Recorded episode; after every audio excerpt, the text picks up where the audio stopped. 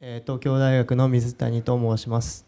えー自分が持っているつながりの多さというものが、えー多ければ多いほど新しく会った人にとってえー魅力になるんじゃないかなというふうに思います。ああ自分の持ってるネットワークだね。はい。あそれは素晴らしい回答だと思います。つまり生の人間関係を紡ぐためにはやっぱり、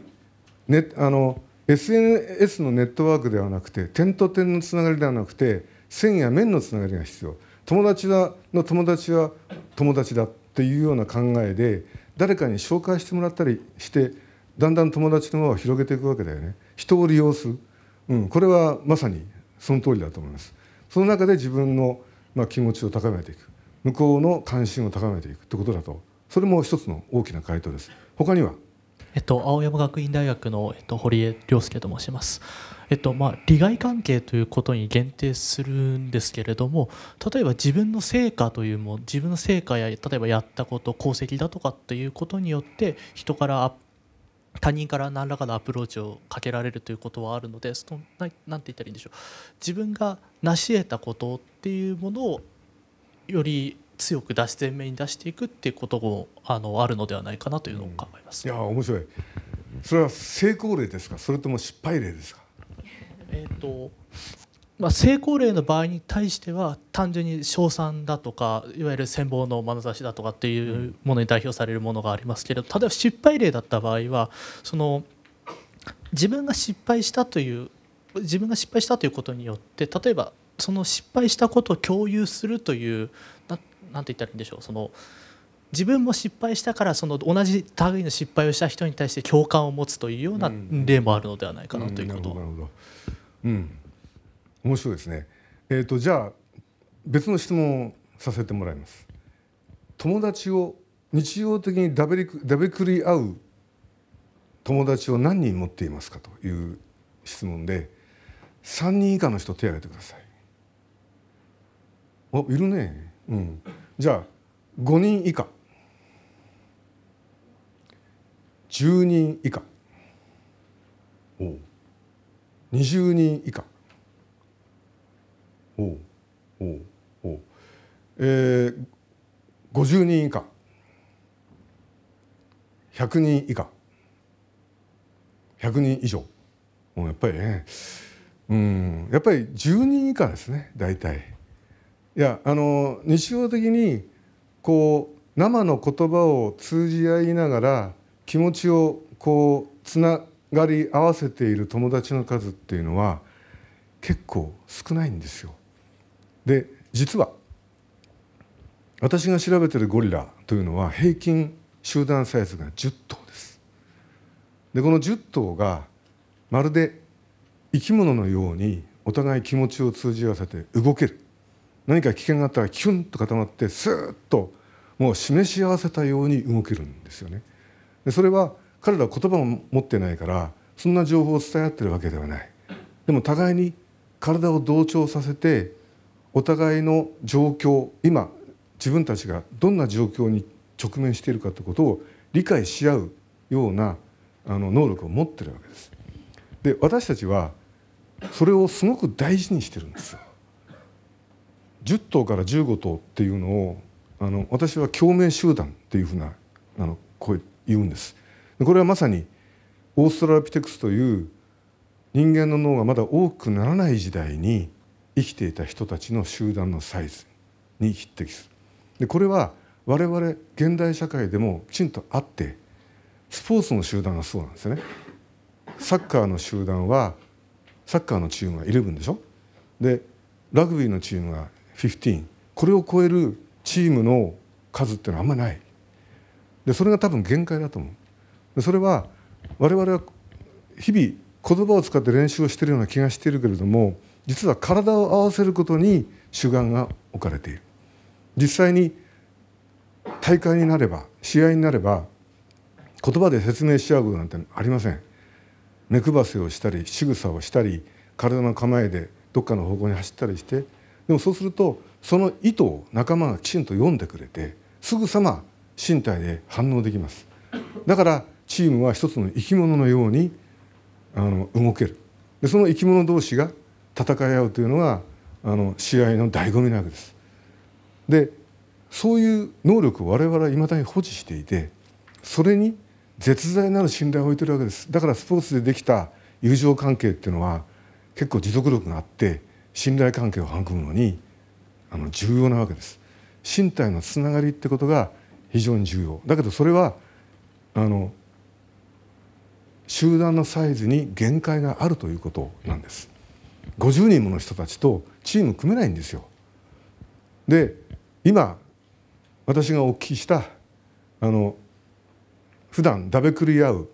ことができる人たちの数っていうのはそのスポーツの集団におそらく匹敵するあの仲間の数なんだと思います。だから何かやろうって言った時にまとまって心を一つにして何かできる。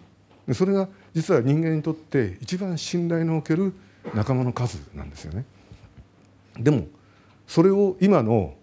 科学技術はどんどんどんどん拡大したような錯覚を我々に覚えさせている。例えば会社で働くようになれば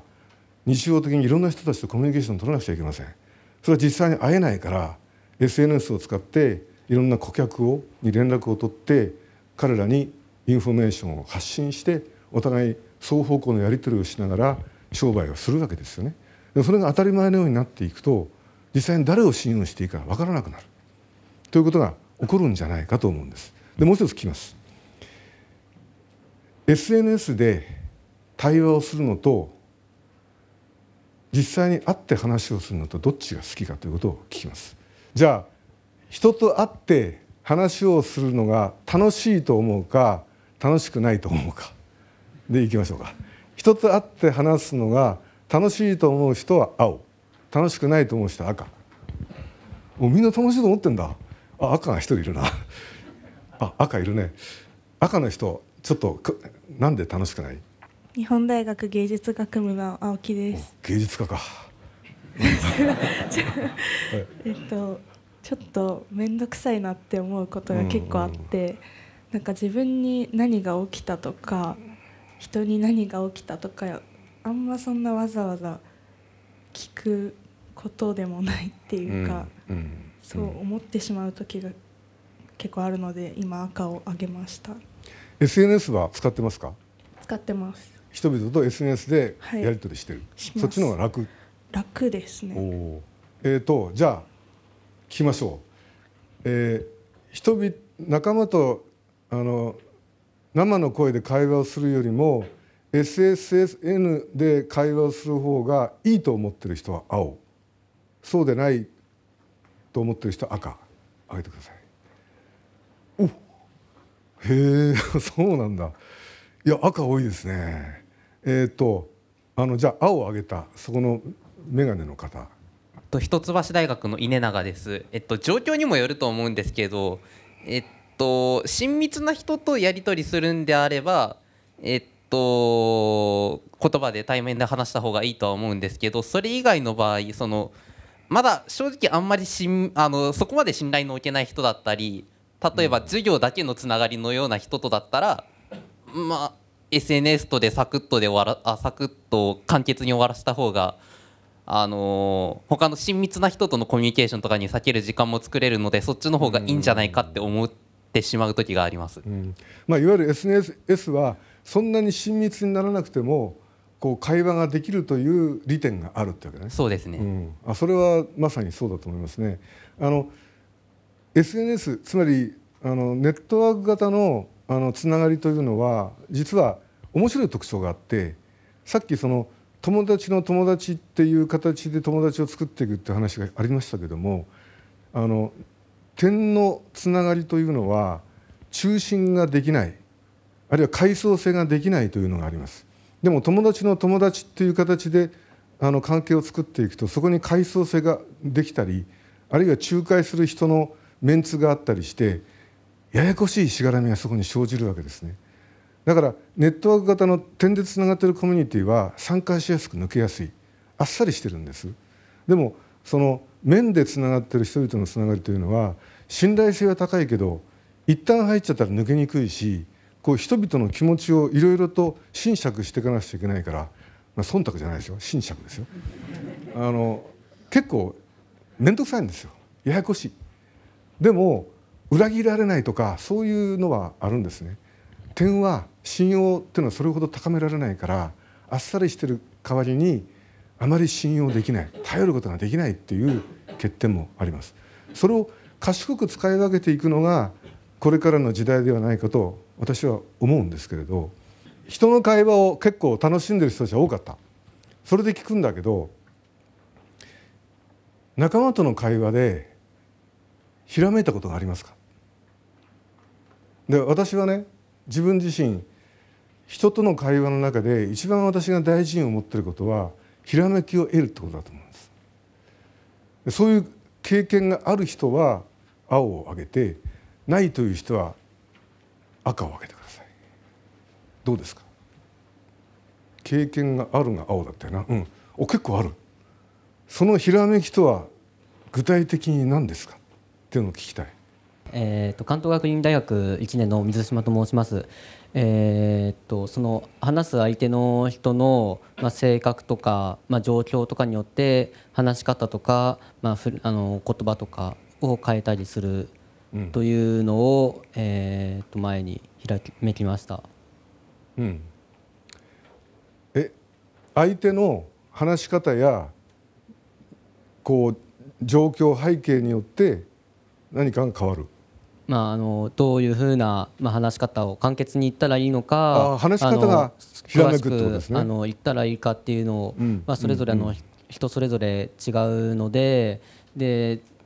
なんだろうこうあんまり合わない話し方をすると相手に嫌われたりとか、うんうん。まあ、してしまうのでうん。そういう話し方を、まあ、考えたりとかするようになりました。なるほど、うん、それも一つだな。他に例を出してくれる人いませんか？あえっとあまあえっと先ほどお話しした先ほどお話しした、えっと青青山学院のえっと堀江です。えっと自分が考えてることに関してのそのインスピレーションっていうもののひらめきを与えられたことは与えたことはえっとあります。うんうんえっとまあえっとまあ、自分が自分の趣味が、えっと、自分の趣味で小説を書くということがありましてその小説のアイデアに関することに,、うん。にえっと関してのインスピレーション本当に何気ない会話であななんて言ったらいいんでしょう。その手があったかみたいな形のインスピひらめきをひらめきね、うん。を得たというこ経験があります。うん。あのまあ、これからちょっとね AI をどうやって使っていくのかあるいは AI と人間の知性がどう違うのかってことを討論していこうと思うんだけれど、あのまさにおっしゃったようにインスピレーションが働くっていうのがその人間の大きな特徴なんですよ。あの AI っていうのは、ね、アーティフィシャル・インテリジェンス人工知能っていうからまさに知能だと思ってるかもしれないけど違います。人間の知能とは全然違うものです。あれはデータをベースにした検索エンジンであって知識の集積であると。でそれをもちろんいろんなアルゴリズムであの分析をして答えを出すことができる。だけど人間の頭の中というのは頭の中だけじゃないかもしれない。体の中と言っていいかもしれない。ひらめきに満ちてるんですよね。つまりこれまで自分の中にあった知識だけではなくて外側のさまざまな事象を瞬間的に取り込んで全く別のことをひらめかせることができる。これが人間の知能です。だから私はさっきから会話というのは瞬間芸だと言ってるわけですね。私が今ここで話をしていることも二度と同じことは話しません。人間というのは会話において二度と同じことを話さないわけです。二度と同じことを話さないのにその中から過去の経験をとんでもない形で組み合わせてしかも他者の言ってることから他者の言ってること以上のものを想像して何かに結びつけることができる。これがまさにひらめきであってこのインスピレーションがあるからこそ人間というのは面白いあるいはとんでもないことができるわけです人間が空を飛べるようになったのもそういう問題だし人間が、えー自動車を発明したのもそういう問題だしでこれは果たして AI にできるだろうかっていうことなんですね。でここからは人間にできて AI にできないことは何だろうかということをちょっと皆さんに尋ねてみたいと思います。でまあこれまでのアンケートの中にひらめきっていう答えもあったんだけど皆さんはどう思いますか？AI に人間にできて AI にできないことは何だと思うか？